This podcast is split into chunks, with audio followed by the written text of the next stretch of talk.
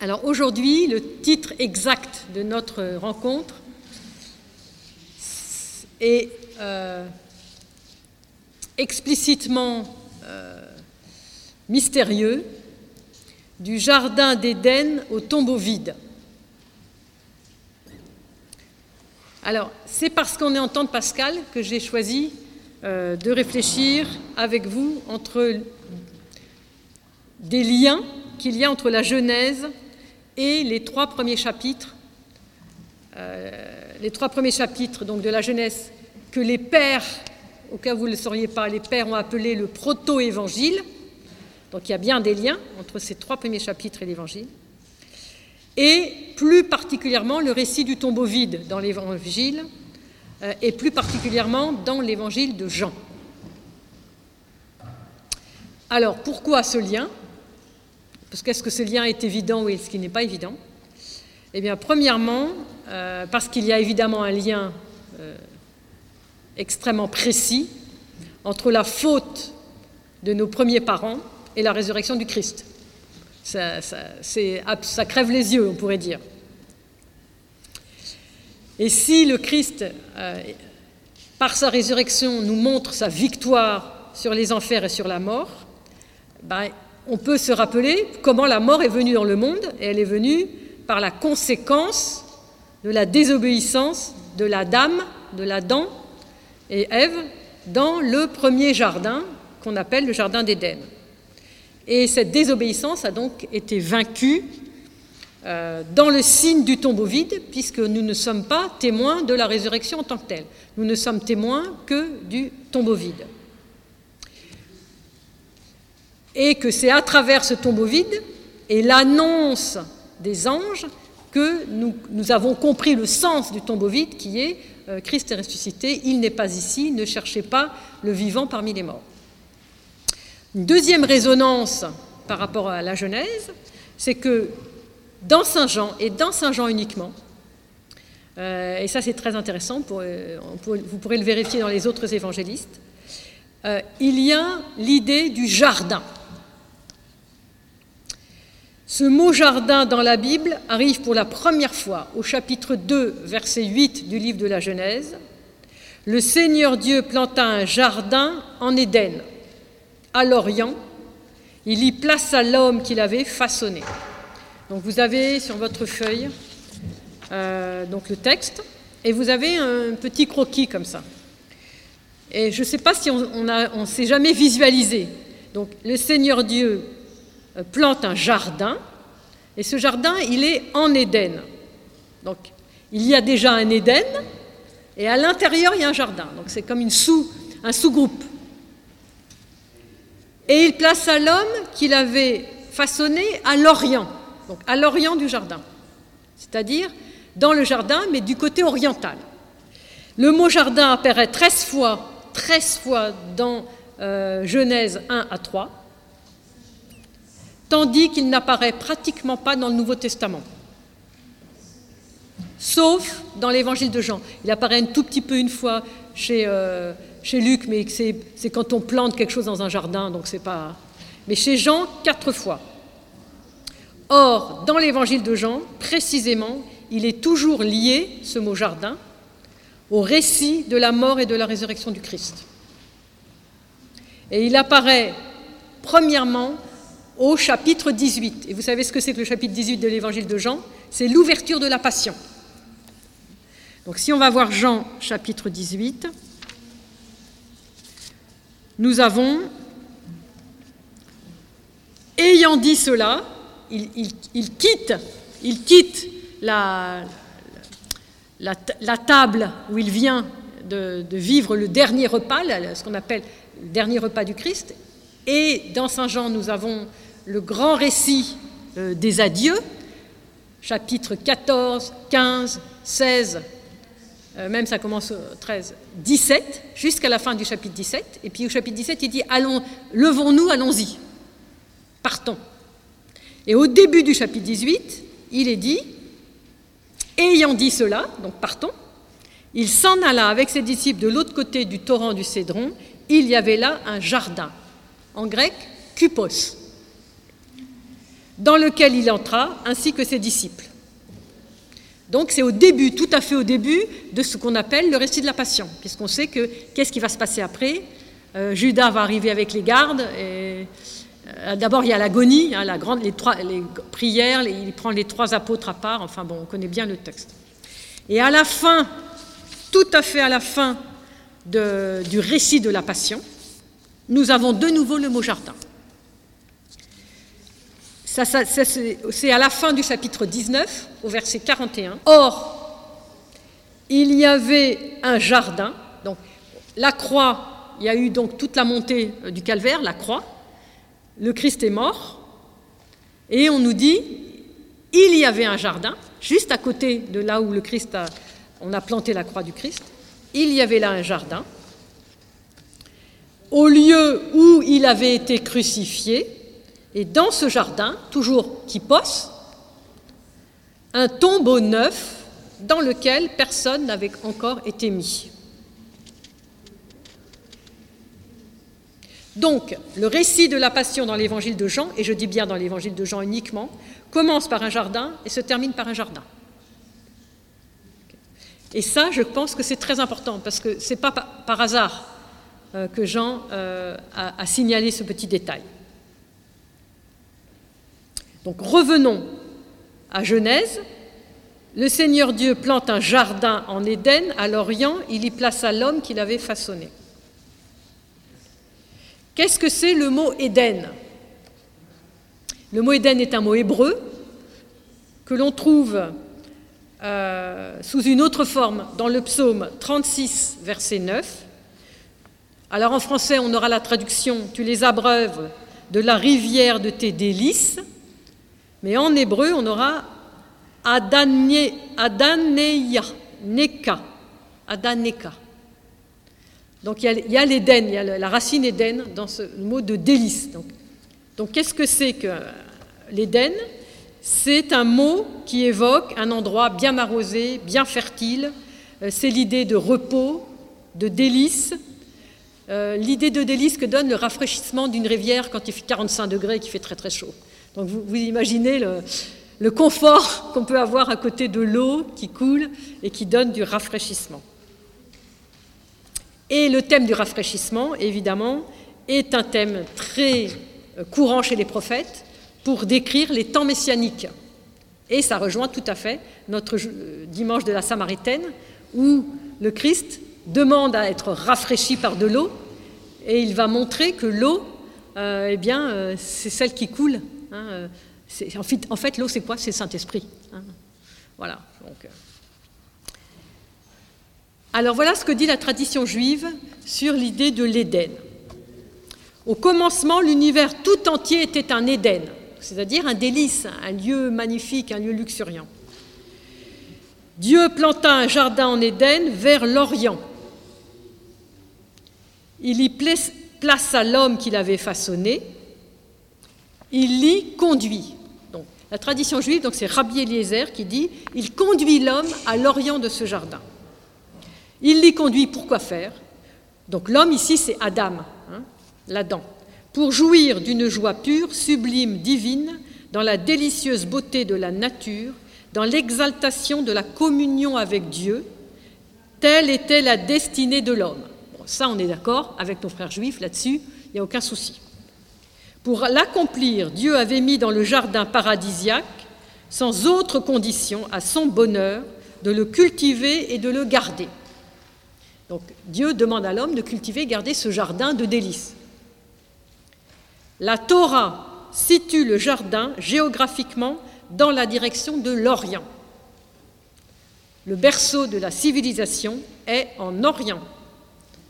Depuis le point de départ de la lumière, la lumière de l'esprit suivra la trajectoire du soleil au firmament, du soleil levant à son couchant le nom de l'Éternel sera célébré, psaume 113.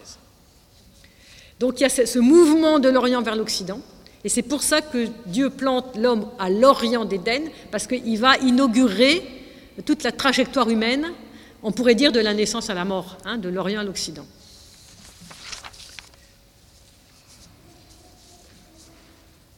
Donc de tout cela, on peut dégager une certaine compréhension de l'Éden et du Jardin d'Éden au niveau symbolique. Le sixième jour, la veille du Shabbat, Dieu crée Adam. Il crée l'homme le sixième jour. Le septième jour, le jour du Shabbat, c'est le jour de l'intimité entre Dieu et l'homme. Dieu cesse son œuvre de création et il va remettre la création à l'homme à l'écoute euh, de Dieu pour qu'il achève cette création. Donc Dieu avait exprès laissé inachever sa création pour que l'homme soit avec lui participant de l'achèvement de la création. Euh, et donc il remet quelque part la création à l'homme pour qu'il l'achève. Et il faut donc que l'homme aussi fasse le Shabbat, imite Dieu pour cesser le septième jour de, créer, de parfaire la création, euh, pour cesser et se mettre dans la prière, euh, parce que la création et l'achèvement de la création ne peut se donner seul. C'est-à-dire que l'homme ne peut pas le faire seul. Il faut qu'il soit aidé par Dieu, donc il faut qu'il consacre une journée entière à la prière. C'est la raison pour laquelle il retrouve la communion avec Dieu intégralement le septième jour. Le huitième jour correspondrait à l'Éden. L'homme cultive et garde le jardin pour achever la création selon ta Torah. C'est le jour de la résurrection. Et il y aurait, d'après hein, la symbolique juive, un neuvième jour qui est le jour du monde à venir, qui correspond à l'Éden, Dieu et l'homme se réjouissent au banquet éternel. On pourrait dire le jour des temps messianiques, on pourrait dire. Ainsi, du premier au huitième jour, il y a une sorte de période symbolique qui, correspond au temps historique. Quand l'homme échoue dans le projet de Dieu parce qu'il désobéit, il échoue à passer du septième au huitième jour tout de suite dans le jardin, puisqu'il désobéit et que donc il se coupe de la relation à Dieu, il est chassé du paradis du paradis d'Éden, du jardin d'Éden. Et il se retrouve placé de nouveau au sixième jour. Et c'est la raison pour laquelle les rabbins disent que si euh, tous les juifs arrivaient à célébrer le Shabbat entièrement, vraiment, tous les juifs du monde, cela ferait advenir les temps messianiques. Et cela ferait advenir le Messie, selon la tradition juive. Donc c'est très intéressant. Donc il y a une continuité entre le temps historique et le temps messianique euh, qui est évidemment, euh, qui peut nous interpeller à nous parce que nous, on a notre huitième jour qui est le dimanche et qui est le jour de la résurrection précisément. Donc on a plusieurs niveaux de lecture du Jardin d'Éden. Le niveau cosmique, où l'Éden et son jardin représentent la création d'avant la chute. Le niveau spirituel, les fruits ne sont pas encore mûrs, les formes sont inachevées, elles existent dans l'histoire, mais elles sont inachevées. Le niveau, troisième niveau, le niveau eschatologique et messianique, qui pointe vers la fin des temps qui commence déjà à émerger dans ce monde-ci, dans l'époque, dans chaque époque et dans chaque histoire, où l'homme accomplit la mission que Dieu lui demande, c'est-à-dire à la fois de parachever, de garder le jardin, de le cultiver, mais aussi de se retirer, de laisser se faire de laisser se faire simplement par l'acte de la prière et par la synergie avec Dieu, puisque c'est Dieu qui fait avec l'homme, ou l'homme qui fait avec Dieu. La situation du paradis au levant, donc vous savez que le levant céleste hein, a reçu un, sorte de commentaire cosmique, euh, mais surtout spirituel. Le levant est le monde de la sagesse, dira Philon d'Alexandrie. Pour le chrétien, le levant, c'est Anatolée, et c'est aussi un des noms du Christ. Selon euh, Zacharie, le prophète Zacharie, chapitre 6, verset 12. Et ce, nom de levant sera utilisé pour justifier la prière et les rites vers le levant. Pourquoi nous, toutes nos églises sont tournées vers l'Orient?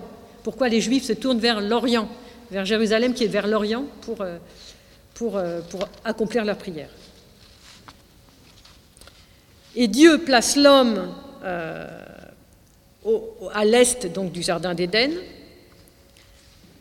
Il l'établit, quand il le place, il l'établit dans une charge, dans une responsabilité. Et le fait qu'il le place, euh, ça connote une sorte de nuance d'honneur. Il lui fait un honneur, il le met au maximum de l'Est de l'Est. Euh, mais il y a aussi l'idée que Dieu va le persuader.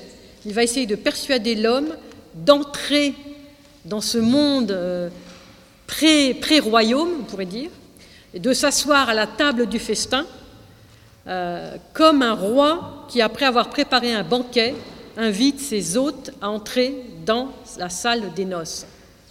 Vous voyez toutes les, toutes les réminiscences que ça peut avoir aussi pour notre tradition. Le grec dit il plaça Dieu, titimi en grec. Euh, certains pères disent que c'est l'idée de transfert de l'homme depuis la terre d'où il a été pris jusqu'au paradis, comme s'il y avait un progrès de l'homme par le fait que Dieu le place, il le fait monter, on pourrait dire d'un étage, hein, comme ça. Et un peu plus loin, au verset 9 du chapitre 2, le Seigneur fit germer du sol tout arbre d'aspect attrayant et bon à manger, l'arbre de vie au milieu du jardin. Donc on redonne encore ce mot jardin. Et l'arbre de la connaissance du bien et du mal. Selon le Midrash, le jardin d'Éden est le lieu où réside la lumière du premier jour, la lumière messianique. Alors là aussi, on a de nouveau un parallèle. Euh, pour le Midrash, Dieu prépare la table du festin pour tous les justes. On sera assis et on mangera ensemble au paradis. Or, si ce premier jour, euh, ce jour où réside la lumière, c'est bien un dimanche, puisque le septième jour est un Shabbat, et que c'est la lumière messianique, vous imaginez comme on est conforté dans notre propre tradition chrétienne qui dit que le premier jour est le huitième et que c'est le jour de la résurrection et que c'est le jour du Messie. Et que c'est le jour où le Messie nous a valu le salut du monde pour les, pour les siècles des siècles. Et que, la lumière du Messie, c'est le Messie lui-même. Donc on est, on est bien euh, confirmé par la tradition juive. Ce monde terrestre est comme une veille du Shabbat, où l'on prépare le repas pour le jour du Shabbat. Et le monde céleste est le jour du festin messianique. Le monde du Shabbat, le jour du Shabbat, c'est vraiment euh, l'union intime entre Dieu et l'homme, où l'homme va étudier la Torah. Et le huitième jour, qui est l'au-delà du Shabbat, donc l'au-delà du temps terrestre, et l'homme est le jour où l'homme achève la création selon l'enseignement de la Torah, cet enseignement qu'il aura parfaitement assimilé le septième jour, puisqu'il sera resté en communion avec Dieu pendant tout le Shabbat. Ce qui va faire dire au rabbin que si l'homme vit parfaitement le Shabbat, le Messie vient et le monde qui vient, le monde à venir, peut commencer. Et les rabbins vont dire quelque chose d'intéressant. Euh, pourquoi est-ce que Dieu euh, dit qu'il y avait l'arbre de vie. Pourquoi il ne dit pas un arbre de vie au milieu du jardin? Pourquoi il dit l'arbre de vie? Comme si cet arbre était déjà connu. Or, les proverbes vont, dire, alors le livre des proverbes, la Torah et la sagesse sont considérés, et la Torah en tout entière, est considérée comme un arbre de vie. Dans le livre de Proverbes, chapitre 3, verset 18, c'est un arbre de vie pour qui la saisit, et celui qui la tient devient heureux. Le fruit du juste est un arbre de vie, Proverbe 11. Proverbe 13 encore, c'est un arbre de vie que le désir satisfait. Et pour le Talmud, la Torah est appelée remède de vie pour ceux qui s'en laissent pénétrer, sinon elle est un poison mortel. Pour ceux qui se laissent pénétrer, pour ceux qui se laissent gagner, pour ceux qui se laissent convaincre par la Torah, c'est un arbre de vie. Pour ceux qui ne se laissent pas convaincre, pour ceux qui se détournent, c'est un poison mortel. Et c'est ce qui est arrivé euh, pour la désobéissance, puisque la mort était au bout. Et donc l'homme est créé pour cultiver et garder ce jardin, c'est-à-dire cette Torah, cet arbre de vie, cette sagesse. Euh, donc l'homme est créé pour garder tout ça ce, délice et cette, euh, et cette communion euh, totale avec Dieu. Et l'homme, selon toujours la tradition juive, devrait rendre toute la terre comme un jardin d'Éden. Mais l'homme échoue à répondre à cette responsabilité. Et là, tout de suite, il y a un écho évidemment qui nous vient, qui est Saint Silouane. Et Saint Silouane, qui parle beaucoup de l'humilité, du repentir, il dit si tous les hommes étaient humbles et repentis les uns devant les autres, ce monde ici sur terre serait un paradis, serait un paradis. Et là, on rejoint, on rejoint tout à fait ce que disent les rabbins. Alors, on connaît la suite de l'histoire. Hein, l'homme est chassé, donc euh, c'est pas très réjouissant. Il est privé des délices de ce jardin. Et donc, on va se dire, mais alors maintenant, comment on fait le lien avec le tombeau vide? Alors, ce tombeau vide, il est dans un jardin. Et ce jardin, nous le trouvons dès les premiers moments du triode. Donc, l'hymnographie nous, conduit jusqu'à Pâques par petites touches pour nous, nous dire qu'est-ce que c'est que ce jardin. La première fois qu'on a cette petite touche, c'est le dimanche de l'exil d'Adam, hein, donc le, dimanche qui est juste avant le, début, euh, c'est le jour du pardon. Hein. Icos du dimanche de l'exil, voyant l'ange qui le chassait et fermait la porte du jardin de Dieu, Adam gémissait et disait, compatissant, aie pitié de moi qui suis tombé. Donc la porte du jardin de Dieu. Donc on a le jardin. Donc, quand vous entendrez jardin dans une graphie, comme ça, ça vous fera. Paradis souffre avec le Créateur appauvri. Par la voix de tes feuilles, par la voix de tes feuilles, prie-le de ne pas te fermer.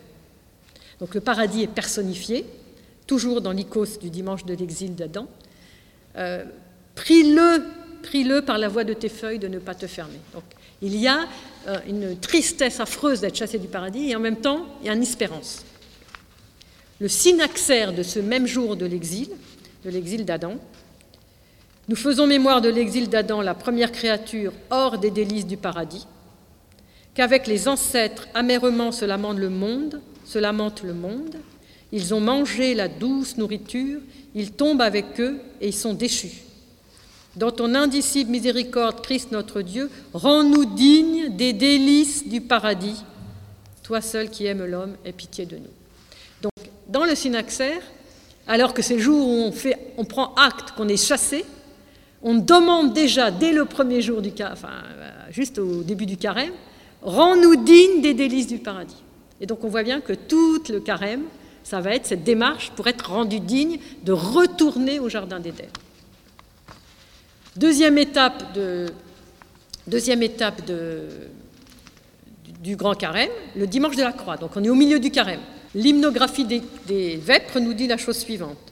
Salut, vivifiante croix du Seigneur, paradis de l'Église, nouvel arbre de vie qui nous procure la jouissance d'une gloire sans fin. Alors on est déjà au milieu du carême et on voit qu'on s'approche. Et donc cette croix est le paradis et le, paradis de l'Église.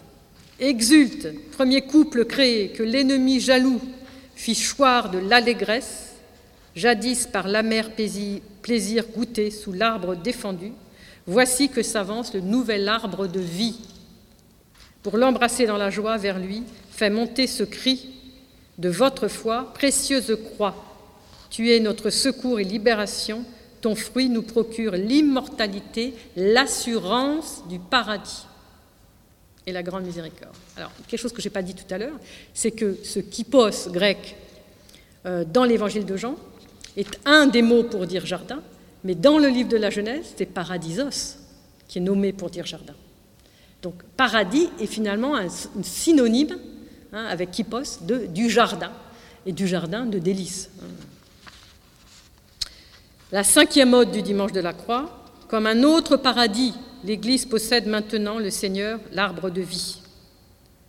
C'est ta vivifiante croix, en goûtant de son fruit, nous avons part à l'immortalité. Donc on est tendu vers ce désir de pouvoir retourner et retrouver la grâce de la communion divine.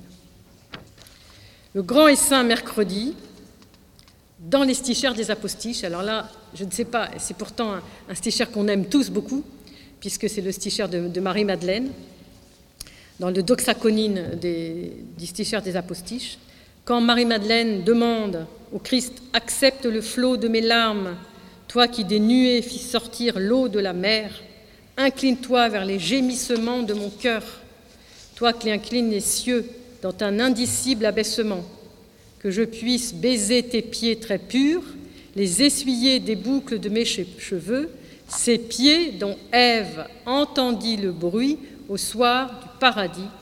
Elle en eut peur et se cacha dans la crainte.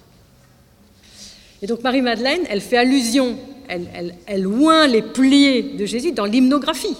On le chante tous les mercredis de la grande semaine. Elle oint les pieds du Seigneur en se souvenant de Ève qui avait entendu le soir au paradis euh, les pieds de celui qui se promène à la brise du soir. Et elle, a eu peur et elle s'est cachée. Donc vous voyez tout de suite le rapport, déjà dès la grande semaine. Alors maintenant, allons voir le récit euh, de Saint Jean, donc chapitre 18, 19 et 20. Comme on l'a dit tout à l'heure, le début de la passion commence avec le jardin, donc c'est le jardin de Gethsémanie. Euh, à l'endroit où Jésus avait été crucifié, il y avait un jardin, donc c'est le jardin de la crucifixion. Mais c'est toujours un jardin. Donc, début et fin du récit de la Passion, chapitres 18 et 19 en Saint Jean, commence par un jardin et se termine par un jardin. Mais quand on regarde de plus près, quand Jésus entre dans le jardin à Gethsémanie, au chapitre 18, il en est aussitôt expulsé. Il suffit de regarder le verset 12 et 13. Euh, il, est, pris par euh, cette bande avec des bâtons et des, et et torches et des, la cohorte, le tribun, les gardes des Juifs saisirent Jésus, le lièrent et le menèrent d'abord chez Anne, etc. Euh, voilà.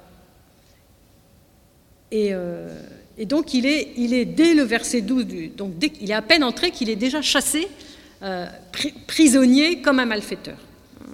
Donc vous voyez déjà le parallèle qu'on peut faire. Donc ancien Adam, nouvel Adam. Euh, alors, on a ce parallèle, mais ce qui est très intéressant, c'est qu'il y a une différence évidente qui nous saute tout de suite aux yeux.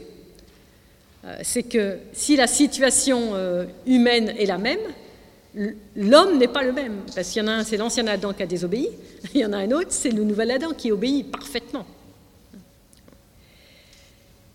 Euh, et qu'il y en a un qui est coupable et il y en a un qui est innocent. C'est l'innocent par excellence. Et que c'est un innocent qui prend sur lui le châtiment euh, qui aurait dû frapper tous les coupables. La seconde différence, c'est que le premier homme a échappé à la mort. Parce que quand Dieu lui dit tu vas mourir, si tu manges ce fruit, tu vas mourir de mort, vous savez ce qui s'est passé, on en avait déjà parlé, il me semble. Hein. Euh, eh bien, euh, normalement, il aurait dû mourir sur le champ. Donc il a, bien un sursis, puisque il peut vivre. Adam, il vit 930 ans quand même. Donc c'est un grand sursis. Bon, alors les autres, après, ça va diminuer, mais. Euh, donc, donc, donc, il a un sursis, donc il a, il a un, Il semble que. que voilà, c'est ça, comme Mathusalem, c'est 300, 950, je crois. Et puis après, c'est. Euh, 850, je crois, Noé, enfin bon, ça descend un tout petit peu, mais bon, peu importe. En, tout cas, on vit longtemps, quoi. Et, euh, donc, euh, donc il y en a, Adam, il a un sursis, il est comme s'il avait une. Oui, il a un sursis, bon. Mais le Christ, il n'a aucun sursis. On l'en prend, on l'enchaîne, et puis le lendemain, il meurt.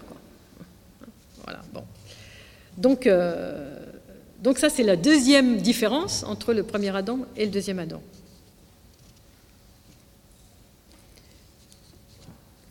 Et très intéressant, c'est que Adam, qui est en même temps expulsé, mais en même temps gracié, va vivre son premier Shabbat en dehors du jardin d'Éden, puisqu'il il, pêche avant la fin du Shabbat, il mange le fruit de l'arbre avant la fin du Shabbat, et donc il est expulsé euh, dès le vendredi soir. Jésus, lui, est chassé immédiatement alors qu'il n'est pas coupable, qu'il est innocent donc il ne bénéficie pas de la grâce, mais il est réintroduit dans le jardin avant le coucher du soleil, avant le Shabbat, puisqu'il est mis au tombeau avant le coucher du soleil.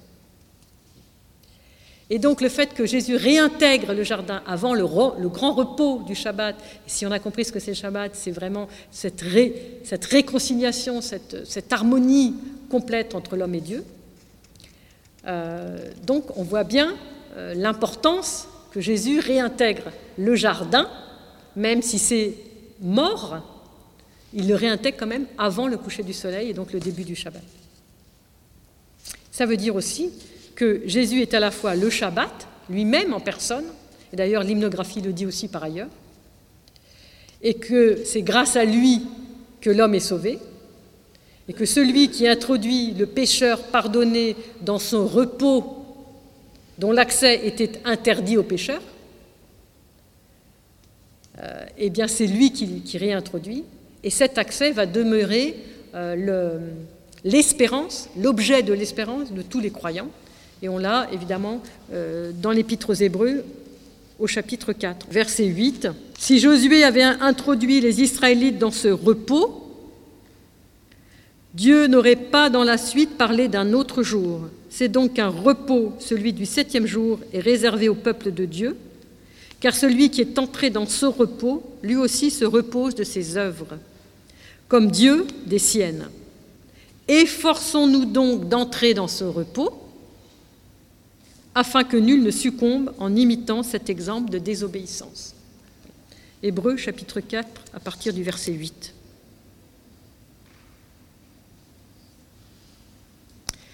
Et dans l'évangile de Luc, on a quelque chose qui s'ajoute à tout ce que nous dit Saint Jean. C'est cette parole de Jésus qui est uniquement en Luc. Aujourd'hui, tirée vers le, vers le bon, celui qu'on appelle le bon larron, aujourd'hui tu seras avec moi dans le paradisos, dans le paradis, dans le jardin.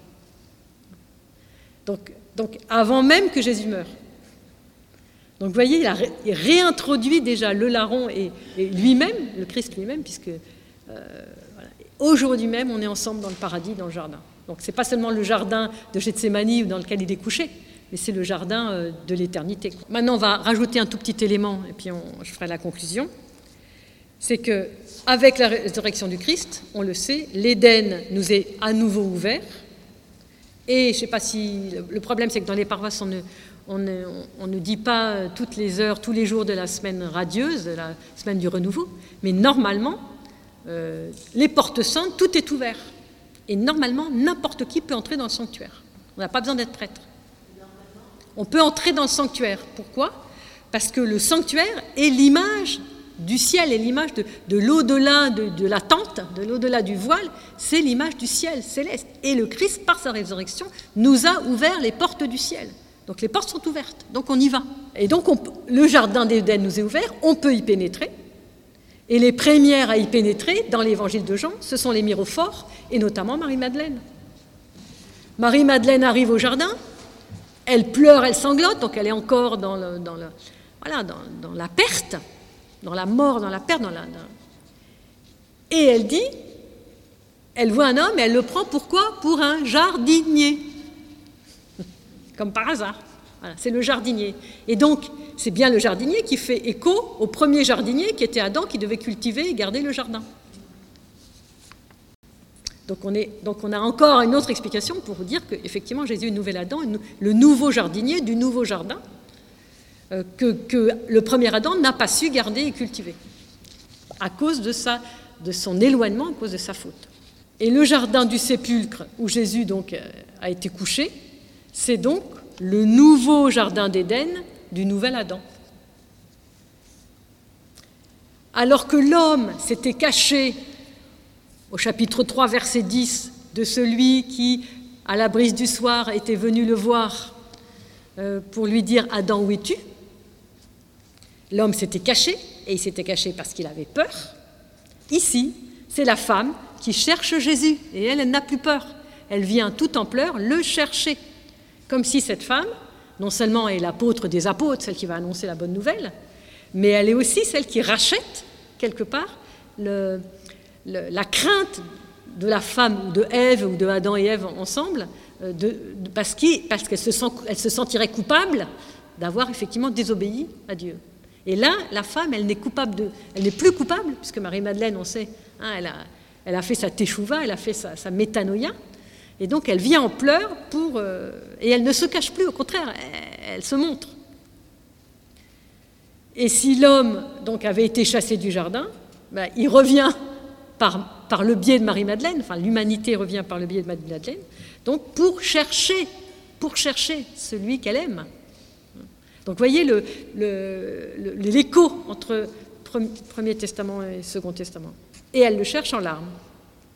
Pourquoi? Parce que cet éloignement, cette séparation d'avec Dieu est une souffrance et que c'est insupportable et qu'elle est d'autant plus marquée que le Christ, il est mort.